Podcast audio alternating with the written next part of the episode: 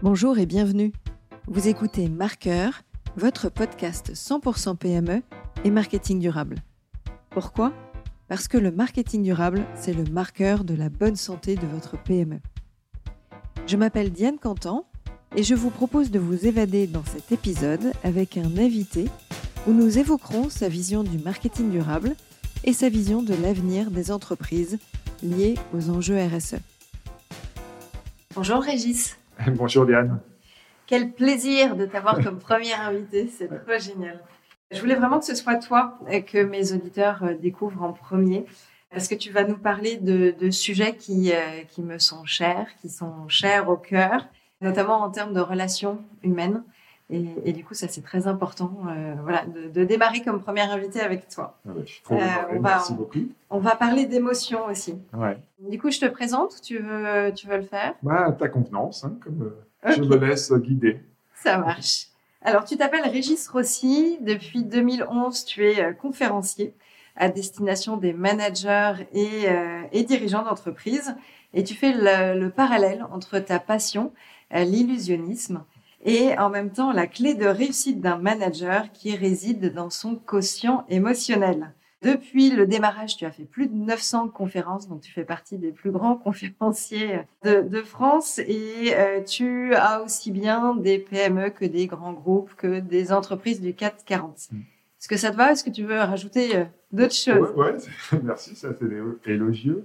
Euh, oui, euh, je ne m'adresse pas uniquement aux managers et aux dirigeants. Hein. Je m'adresse aussi aux équipes et puis même parfois aux professions libérales. J'interviens de plus en plus, alors ce n'est pas mon objectif au départ, mais c'est comme ça, à des pharmaciens, des médecins, des experts comptables, des notaires, des avocats. Donc, euh, il y a cette, les professions libérales sont aussi euh, une part de plus en plus importante de, de l'auditoire que j'ai la chance de, de, rencontrer. Donc on va parler d'illusion, enfin en tout cas tu vas nous parler d'illusion, tu vas nous parler d'autres sujets. Est-ce qu'on peut euh, raconter comment on s'est rencontrés? Ah oui, oui, oui, Parce que c'est pas, ça, date pas d'hier, c'est pas venu comme ça. Alors c'est une petite anecdote euh, du coup euh, perso pro, puisque en début 2015, en fait, je, je cherchais euh, deux personnes. D'un côté perso, je cherchais un magicien pour l'anniversaire des, des 7 ans de ma fille, et puis d'un côté pro, j'animais, j'organisais des des congrès euh, pour nos clients euh, pharmaciens et je cherchais un invité mystère. Et, et du coup, j'ai commencé un midi euh, par, par t'appeler. Je t'ai trouvé sur Internet en me disant, ça y est, ça va être le, bon magicien. Mm. Et puis au final, tu m'as dit, bah non, ta carrière est en train de tourner, les anniversaires enfants, tu fais plus. Par contre, tu te diriges vers d'autres types de conférences. On a parlé pendant toute ma pause d'âge. Et au final, ça a super bien fité. Et je me suis dit, bon, j'ai pas trouvé mon magicien, Mais j'ai trouvé mon invité mystère pour, euh, pour le, le congrès de fin d'année et, euh, et je ne regrette pas parce que ça a été un, super succès. Alors, tu m'as aussi trouvé un, de tes confrères euh, magicien pour l'anniversaire de ma fille qui s'est super bien passé aussi. Donc, j'étais gagnante ce jour-là. Une belle, une belle rencontre à l'époque. Oui, bah, moi aussi, hein, j'étais gagnant, effectivement. Tu me disais en préambule que j'ai commencé en 2011, mais il faut bien se dire qu'en 2011, quand je quitte le grand groupe dans lequel j'étais, euh, pour me lancer dans les conférences et utiliser l'art de l'illusionnisme pour venir parler d'art managérial, de communication relationnelle, évidemment que euh, j'étais convaincu euh, de, de, du potentiel de, de, ce que j'avais à dire et à offrir. Mais la réalité était beaucoup plus cruelle parce que quand j'allais toquer aux portes des directeurs marketing, des directeurs de communication, des DRH, des dirigeants, et que je leur expliquais le concept, évidemment, comme il n'existait pas, les gens ne comprenaient pas. Pour eux, un illusionniste est là pour divertir et non pas pour faire réfléchir. Et donc, il m'a fallu du temps, vraiment beaucoup, beaucoup de temps, des années, hein, pour pouvoir réussir. Et donc, euh, évidemment, à cette époque, 2011, 2012, 2013, 2014, pour vivre, parce qu'à un moment donné, il faut, vivre, il faut se nourrir, je continuais mes prestations de magie qui, elles, de mentalisme, de pickpocket, qui, elles, connaissaient un, essor euh, très singulier. Mais mon objectif, c'était vraiment, vraiment de, de, réduire la voilure et de me et de me lancer euh, évidemment dans les conférences. Et c'est vrai, je me rappelle très bien de cet appel parce que quand tu m'avais euh, appelé, tu m'avais envoyé un email et dans l'email j'avais vu que en signature, Diane Cantan responsable marketing de l'OCP. Je ne savais pas ce que c'était l'OCP, ou ouais. de Pharmactive, je ne savais pas ce que c'était, mais j'ai vu responsable marketing. Et donc, évidemment, je suis toujours parti du principe que plus tu tentes ta chance, plus mm. tu as de chance. C'est là que je t'ai parlé euh, de, de, cette, euh, de cette casquette de moi. Et puis, euh, et tu as bien fait. Voilà, il y a eu un écho et ça a été, et ça a été extraordinaire. Et d'ailleurs, c'est drôle de remarquer que à partir de 2000, voilà, 2014, ça a été vraiment pour moi le, le décollage. Et, très rapidement, je, je n'ai plus fait de, de, prestations, de magie, mm. plus du tout. J'ai dit non à non des centaines et je redis non encore aujourd'hui. Ouais. Voilà. Bah, C'était en plus un bel, un bel auditoire à l'époque, hein, plus, plus de 500 personnes. Ils ont tous été euh, ravis. et depuis, donc, on a gardé contact. J'ai suivi aussi la sortie de, de tes deux livres avec tes euh, confrères co-auteurs. Alors, mon podcast se nomme Marqueur et aborde le marketing durable, puisque le marketing durable, c'est le marqueur de la bonne santé des PME et que quand on fait le marketing avec le cœur, eh bien, on embarque tout le monde de façon plus durable. Alors, ça t'inspire quoi, toi, ce nom de podcast ah marketing moi, je, suis fan, je, souscris et je dis, euh, euh, et je ne réduirai pas au marketing seulement. Hein. Je dis, quand on fait les choses avec le cœur, il y a de grandes chances que euh, le, le, monde des possibles s'ouvre. donc, moi, je suis ravi de voir que tu te, tu t'es emparé de ce sujet qui aujourd'hui est crucial, hein, parce que euh, la société euh, a changé.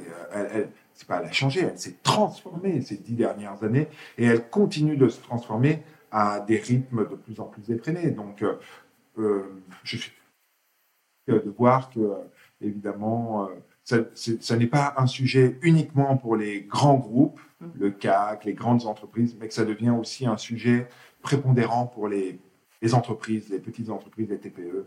C'est un sujet qui nous concerne tous et les citoyens, évidemment. C'est bien mon objectif, hein, de pouvoir euh, informer euh, l'ensemble des, des, plus petites structures, mais qui font euh, partie des, des, plus grands nombres de sociétés en France, hein, les PME, et pour qu'on bouge, en tout cas pour que ça bouge. Alors, ton sujet, c'est l'intelligence émotionnelle. Donc, rentrons direct dans le sujet. Qu'est-ce que c'est? Oui, l'intelligence émotionnelle, ouais, si on peut le traduire très très simplement, je dirais que c'est euh, cette capacité à, à, à décider euh, avec son cœur.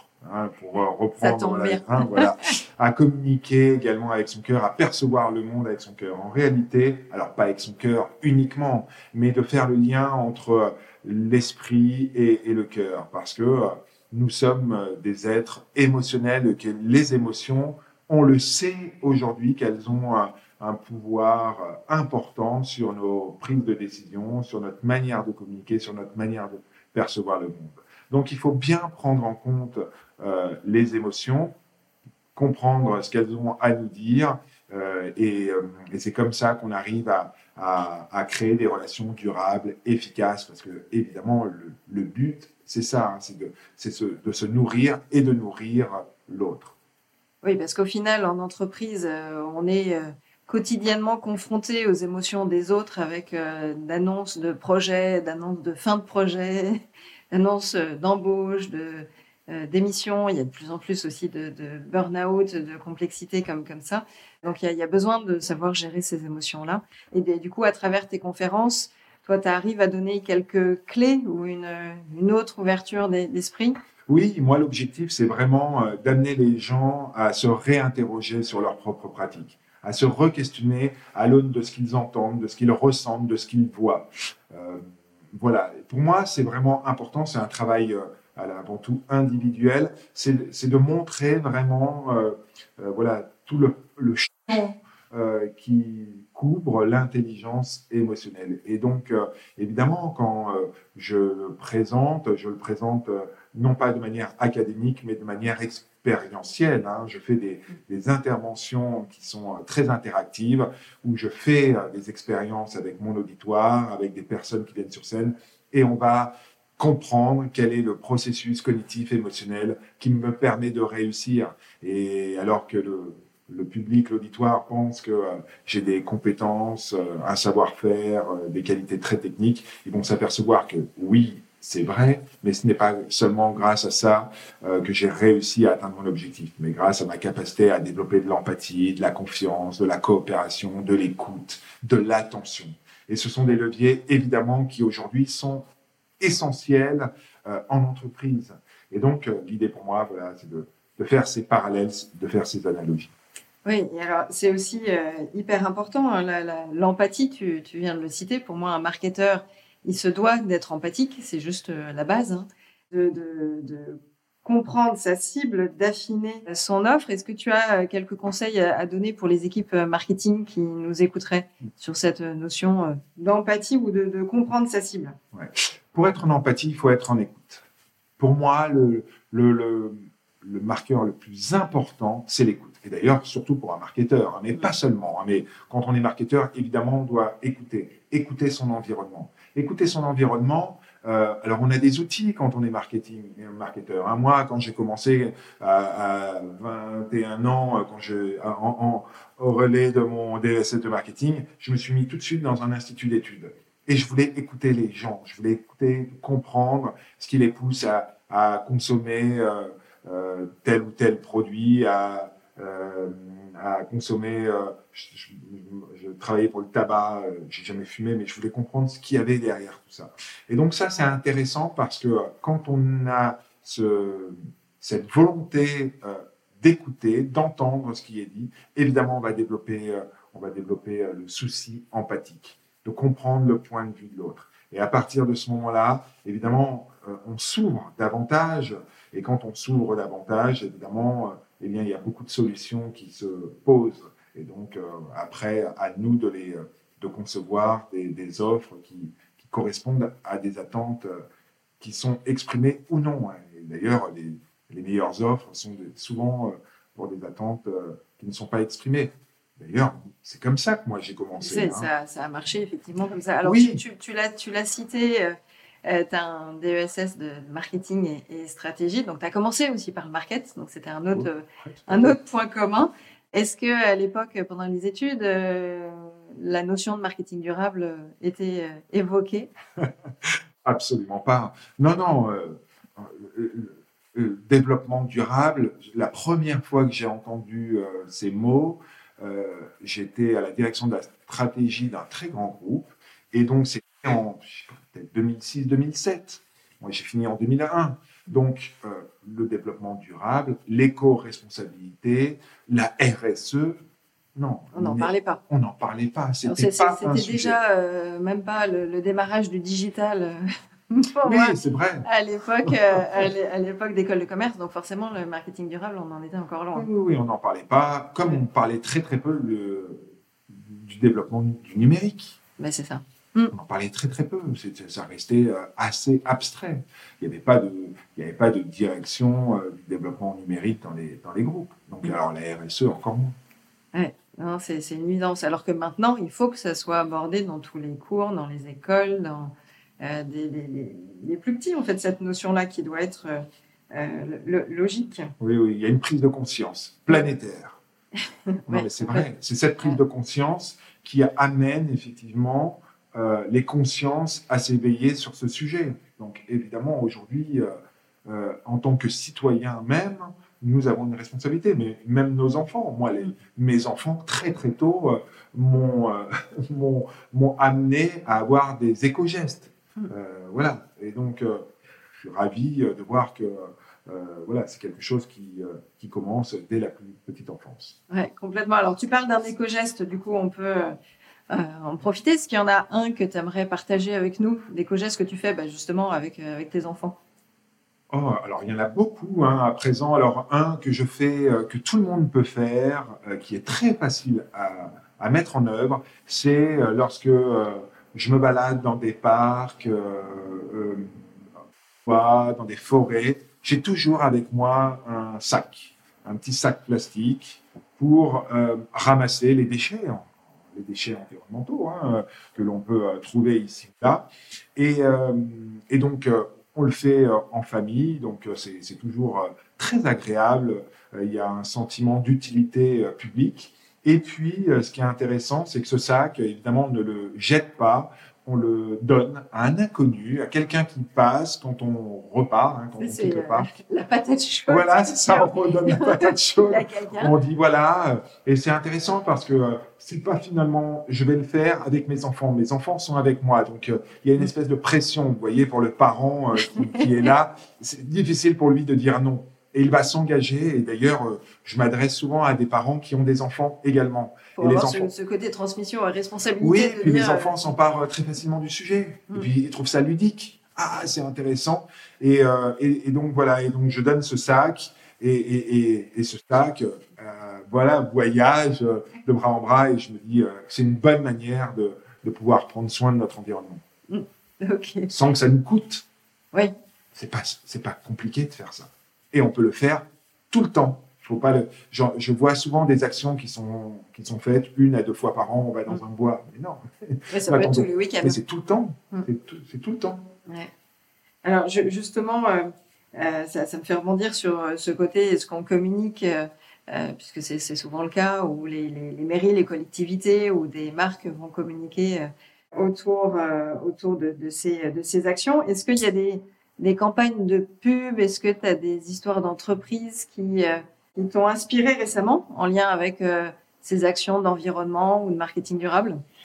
Euh, des campagnes de pub, je, je- là, je suis pas un bon client, Diane. Je suis, je suis désolé. Je suis pas, euh, je sais pas la télé. chez moi, je ne regarde, je regarde très très peu la télé puisque je ne l'ai pas. Donc, je ne, les seules pubs que je vois, c'est quand je vais au cinéma.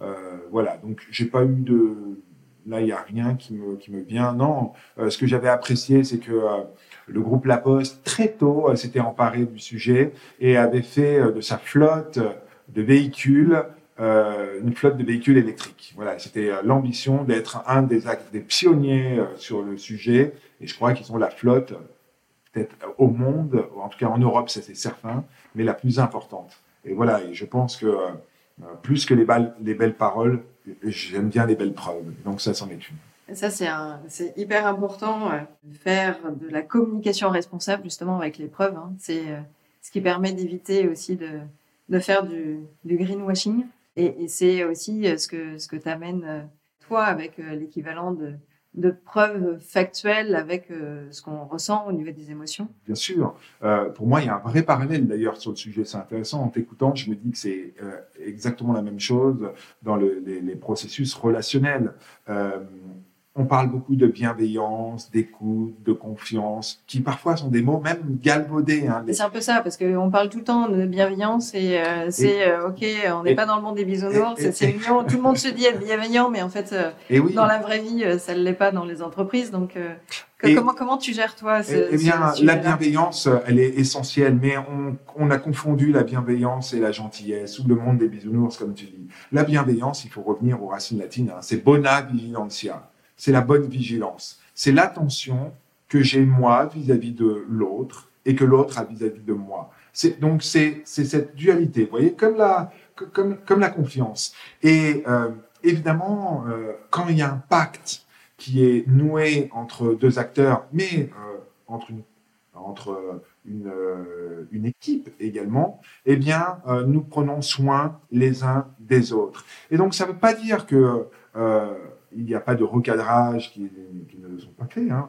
Quand c'est nécessaire, ils sont faits, mais ils sont faits sur des choses factuelles, pas sur l'être humain. Dès qu'on attaque la personne, ça devient complexe. Et donc, la bienveillance, évidemment, c'est euh, de faire attention à cela. Et donc, euh, quand on arrive à la, à la co-créer dans une organisation, je peux vous assurer que l'organisation performe. Donc, elle est nécessaire. Mais malheureusement, aujourd'hui, beaucoup d'acteurs viennent parler de bienveillance et ne le sont pas eux-mêmes. eux-mêmes. Et donc, du coup, ne sont pas congruents entre ce qu'ils disent et ce qu'ils sont. Et ça, ça pose un, un vrai problème.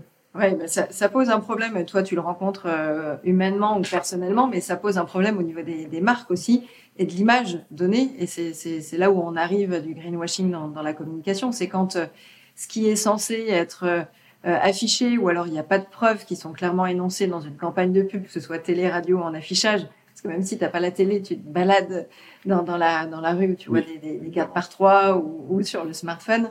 Mais effectivement, c'est là où il y a cette notion de responsable avec ce côté euh, voilà, factuel. Donc, soyons droits dans nos bottes, on va dire, au niveau de l'entreprise par rapport à l'image qu'on veut redonner aussi. C'est un peu, c'est un peu ça. Je, je suis euh, entièrement d'accord avec toi. Alors, quand on, quand on fait de la com aussi, c'est important de faire appel aux émotions, à faire euh, ressentir les, les choses et, et pourquoi, euh, au niveau de l'humain, euh, on, a, on a besoin de ces émotions dans, dans la communication. Oui, alors là, les, les, les neuroscientifiques ont permis aux marketeurs de comprendre comment le cerveau fonctionne. Et on sait aujourd'hui qu'un message est d'autant plus mémorisé qu'il est actif sur trois dimensions cognitives clés. La première de ces dimensions, c'est l'attention. Or, aujourd'hui, notre attention, hein, notre attention est malmenée aujourd'hui, très difficile. Un cadre est coupé toutes les 11 minutes dans son travail. Euh, nous sommes les champions euh, de, euh, de l'ultra-connectivité. Euh, et donc, pour qu'un message puisse passer, il faut une attention forte, une attention qu'on appelle exclusive. Ça, c'est le premier marqueur. Et on le voit bien hein, que d'avoir une attention forte et exclusive, euh, eh bien, c'est un, un, véritable défi. Le deuxième, c'est les perceptions. Tu parlais de l'empathie tout à l'heure, les perceptions. Toi et moi, on peut avoir une perception très différente d'une même réalité qui peuvent nous entraîner vers le conflit. Alors que tout le monde a raison. Mais si je ne fais pas l'effort de comprendre ton point de vue, et si toi tu ne fais pas l'effort de comprendre le mien, évidemment, on ne va pas se comprendre. Et d'ailleurs, 80-90% des conflits que je rencontre quand je fais des diagnostics viennent de cela, de perceptions euh, différentes. Ils ne se sont pas écoutés. mais... non, ils ne s'écoutent pas. C'est pour ça que je parlais de l'écoute tout à l'heure et de l'attention. Euh, ils ne s'écoutent pas et donc chacun reste campé. Mais à partir du moment où on s'ouvre, où on essaie de d'écouter l'autre sans l'interrompre, eh bien évidemment, c'est un nouveau champ qui, qui, qui, se dresse devant nous qu'on n'avait pas forcément exploré au départ. Euh, on, peut, on pourrait faire le parallèle sur les débats euh, politiques. Est-ce que, et je le demande aux auditeurs, mais je le demande à toi, est-ce que vous avez déjà rencontré un, un jour un débat au cours duquel un militant de n'importe quel type de parti hein, dit à un autre militant d'un parti adverse Ah, mais c'est intéressant ce que vous venez de me dire effectivement, j'avais pas exploré ce point de vue-là. La question mérite d'être soulevée. Mais non, non, et non, parce que ah, tout le monde juge tout le monde. On n'est pas dans l'échange constructif, on est dans l'opposition. Et c'est tellement ancré en nous, hein, cette idée d'opposition, parce qu'on est, euh, on est tous issus de, de, du pays de l'esprit critique, de l'esprit critique. Mm. Donc, avoir de l'esprit, c'est presque être critique mais on ne construit rien, on ne fabrique rien dans un tel état d'esprit. Ouais, et, et, pour autant, je pense que la, constru... enfin, la, la, la, critique est hyper importante, mais à partir du moment où elle est constructive et où elle est euh, positive, c'est-à-dire elle est dans le, euh, dans le bien de l'autre, en tout cas dans, dans cet esprit-là. La critique, elle est constructive quand on a réussi à créer un, un climat de confiance. Il y a un lien. Mais je peux vous assurer que notre cerveau déteste la critique. Quand quelqu'un vient vous critiquer, bien vous attaquez. Euh, le, ce que vous développez, en fait, c'est le lobe préfrontal. Le lobe préfrontal, c'est la partie du cerveau qui fait que nous voulons euh, décider, ouais, décider de notre propre comportement. Et quand on est face à ça, euh, on rentre immédiatement en opposition. Donc, avant de critiquer, il faut avoir, pour entendre une critique, pour qu'elle soit constructive, il faut avant toute chose se sentir fort, avoir conscience de toutes ses forces et euh, d'avoir réussi à construire ce climat de confiance. Toi et moi, euh, parce que nous avons euh, des expériences passées, parce que nous avons eu des preuves de la qualité de notre relation, eh bien, nous allons entendre la critique qui nous sera faite. Mais euh, moi, une critique d'une personne euh, que je ne connais pas ou, euh, ou qui m'indiffère, euh, peu importe si elle est juste ou non, mhm. euh, je ne l'entendrai pas parce que mon lobe préfrontal est activé. Ouais, donc il faut euh, cette notion, euh, cette notion de confiance. Alors tu, tu as cité aussi le, le, le, fait un peu de, de, se mettre à la place de l'autre, et c'est vrai que quand on Mais marketeur, euh, c'est juste la base. Enfin, moi, c'est toujours mm. ce que je dis mm. Euh, depuis toujours. Quand je donne des cours aussi, c'est exactement ce que je dis. On a besoin de se mettre à la place de l'autre. Alors, c'était quand, toi, la dernière fois que tu t'es mis à la place l'autre Moi, c'est mon quotidien, j'ai envie de dire. Euh, j'ai le souci empathique, c'est-à-dire que j'ai besoin de comprendre euh, pourquoi les personnes réagissent de telle ou telle manière et, euh, qu'est-ce qu'il y a derrière les mots qui, qui, qui, souvent cachent des actes. Et donc, la dernière fois, c'était pas plus tard que ce matin. J'ai fait une réunion ce matin pour une conférence que je vais donner dans quelques semaines, et j'étais avec un, un, office HLM, un office habitat. Et donc euh, là, c'est une intervention devant l'ensemble des collaborateurs. Donc pour moi, ce qui est important, c'est de comprendre, euh, voilà, quels sont euh, les les messages qu'ils souhaitent véhiculer, mais pourquoi est-ce qu'ils veulent véhiculer ces messages, quelle est leur histoire, et, et, donc d'essayer de me mettre à la place de mon auditoire en me disant mais finalement cet auditoire euh, qu'est-ce qu'il a besoin d'entendre, qu'est-ce qu'il a envie d'entendre et, qu'est-ce qui le, qu'est-ce qui le sensibilise. Euh, et donc, à partir de là, euh, évidemment, ça me permet, moi, de, d'être beaucoup plus fin dans, mon, dans l'intervention et dans ce que je vais dire. Et, tu sais que du coup, tu auras un discours qui sera adapté, approprié, parce, parce que tu auras bien préparer, anticiper et, euh, justement ta, cible. Moi, mon, je, ne peux exister en tant que conférencier que si l'auditoire repart en se disant cette intervention m'a été utile. Et il faut que euh, ce soit le cas pour l'ensemble des, personnes. C'est là que c'est euh, parce que quand vous intervenez, par exemple là, si je reprends ce cas spécifique, je suis face à, à des cadres dirigeants, à des cadres intermédiaires, à des agents de maîtrise, à des agents. Donc, j'ai des personnes qui ont des attentes très, très différentes. Et donc, il faut réussir quand même à pouvoir euh, répondre à, ces attentes. Si la moitié des gens se disent euh, j'étais pas concerné, euh, ça ne m'a pas parlé, je, je, peux reprendre ton sac à dos et, et, rentrer chez toi. Et rentrer chez moi, tout à fait. Ouais. Tu parlais d'attention aussi. Euh, comment est-ce qu'on peut être euh, plus attentionné avec son client ou sur quel type de, de client finalement euh, on peut avoir cette attention? Oui, moi je pense qu'il faut être attentif à son environnement et à sa relation, quelle qu'elle soit, hein, quelles que soient les parties prenantes. Il faut déjà être attentif dans sa vie personnelle. Euh, c'est la base. moi, je, je suis toujours euh, très intéressé de rencontrer les gens dans leur euh, vie privée parce que on, on, voit si évidemment il y a congruence ou pas.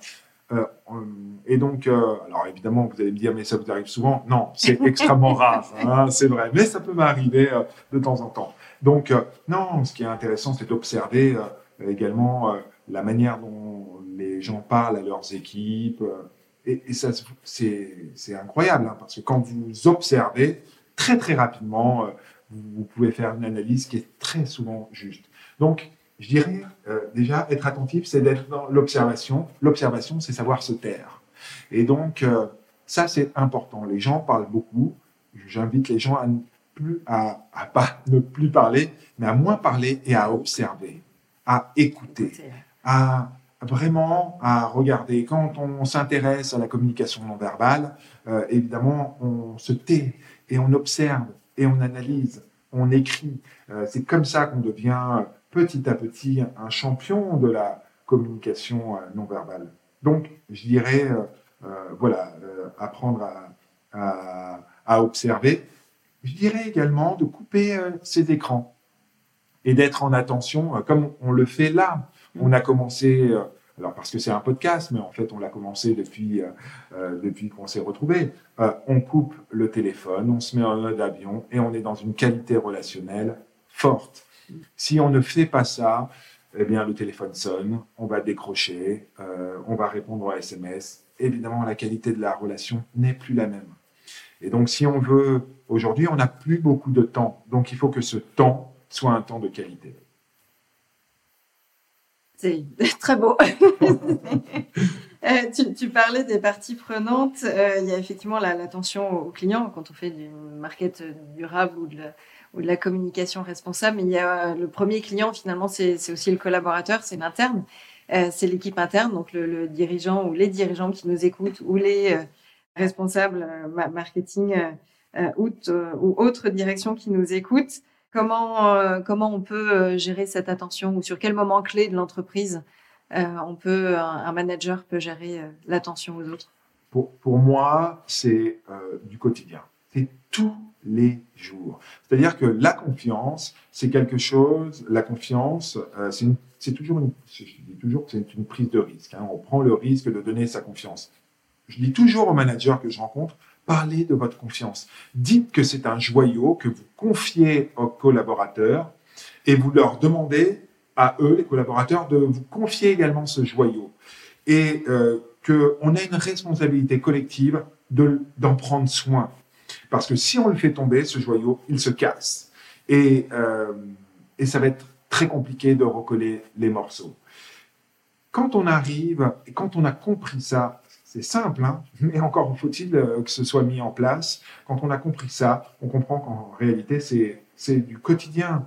Euh, il y a un, c'est Conville euh, qui disait, un grand philosophe, qui disait aux managers, prenez soin de vos salariés, vos salariés prendront soin de, de vos clients. Et c'est vrai. Donc je pense que il faut ouvrir des espaces de dialogue. C'est surtout ça qui est important, d'ouvrir des espaces de dialogue où les gens peuvent s'exprimer, peuvent dire ce qu'ils ressentent.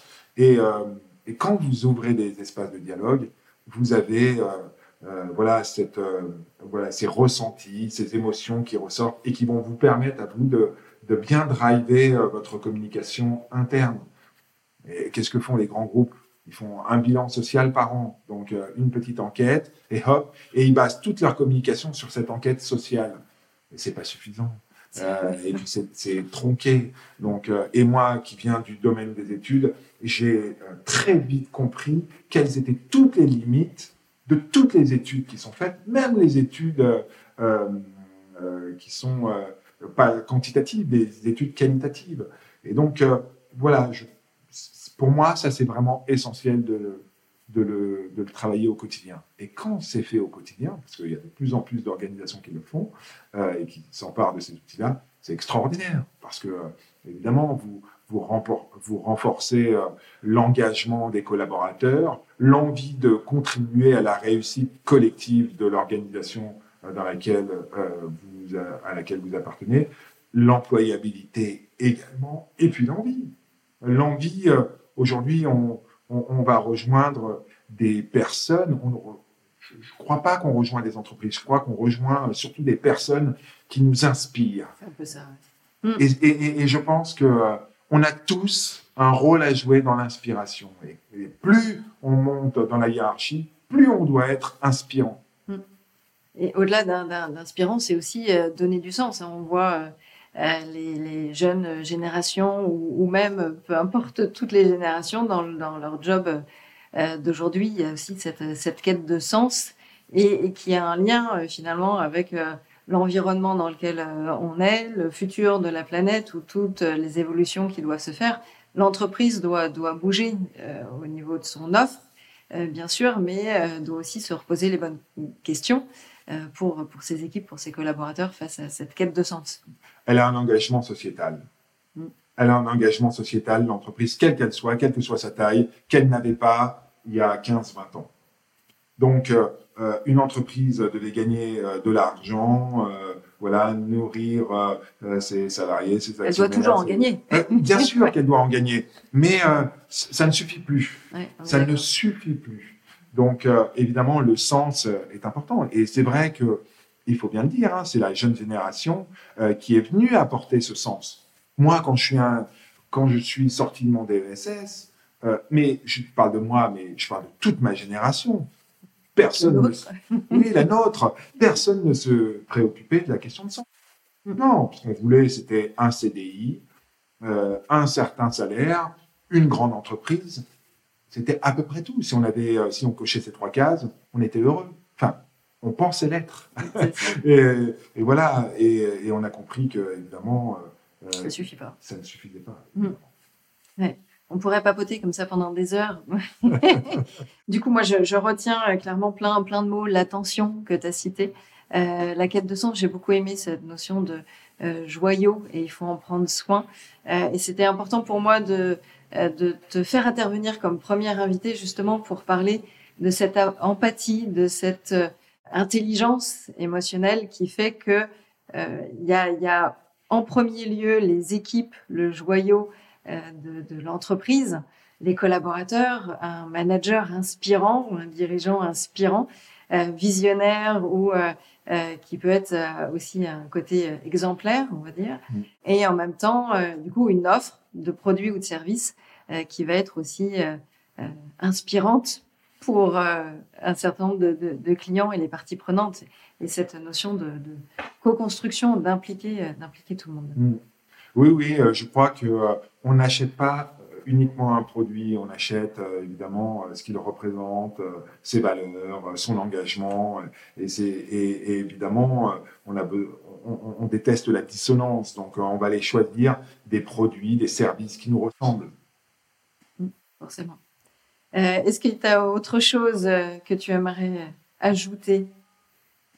Non, non, non, je suis, je suis ravi de, cet échange.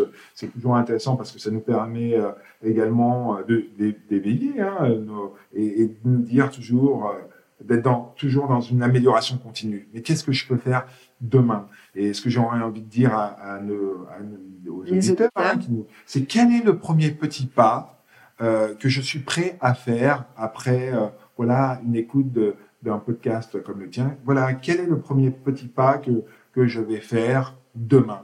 Et euh, c'est comme ça qu'on bâtit des, des, grands empires, mm. toujours par un premier petit pas.